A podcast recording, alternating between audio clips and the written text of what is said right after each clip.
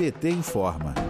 A crise internacional de fertilizantes agrícolas chega ao Brasil. Bolsonaro anunciou durante evento no Palácio do Planalto o lançamento de um plano emergencial de fertilizantes para o mês que vem. Essa promessa se repete desde março, mas na prática ele manda fechar fábricas nacionais de adubos. Há 10 dias, em evento no Palácio do Planalto, ele também anunciou que o país terá problemas de desabastecimento no próximo ano e responsabilizou a China pela falta de adubos. De acordo com o petroquímico Gerson Castellano, diretor de Relações Internacionais e setor privado da Federação Única dos Petroleiros, Bolsonaro mandou fechar uma fábrica de fertilizantes no Paraná, não concluiu a fábrica do Mato Grosso do Sul e parou as atividades em outras duas fábricas no Sergipe e na Bahia. Com isso, o Brasil se torna 100% dependente de outros países, importando fertilizantes da China, Ucrânia,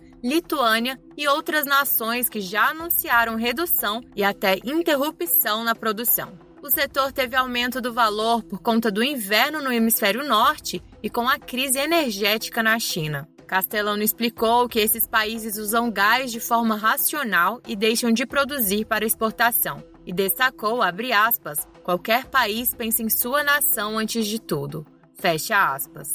O petroquímico também destacou que em 2020, quando Bolsonaro fechou uma das fábricas, ele foi alertado que a falta de estratégia do governo colocaria o país em uma situação de dependência total dos insumos, já que naquela época o Brasil já importava 50% dos fertilizantes usados no campo. Levando em conta que o Brasil é o segundo maior exportador de alimentos do mundo, isso deveria justificar a abertura de mais fábricas. Segundo a Associação Nacional de Difusão de Adubos, até julho de 2021, o mercado brasileiro já utilizou 23 milhões de toneladas de insumos, mas que apenas 3,7 milhões foram produzidos no Brasil. De acordo com Mauro Ozaki, pesquisador da área de custos agrícolas do Centro de Estudos Avançados em Economia Aplicada, os preços do mercado externo de fertilizante têm aumentado e o impacto sobre os custos de produção serão diretos.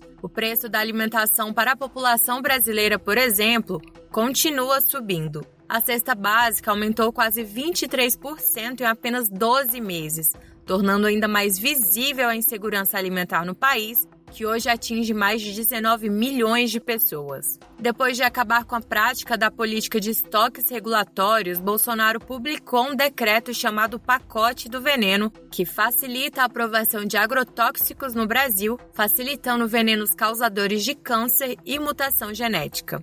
Na última semana, um grupo com 36 deputados do Partido dos Trabalhadores apresentou um projeto de decreto legislativo com o objetivo de derrubar o decreto de Bolsonaro. De Brasília, Terra Thaís Costa para a Rádio PT.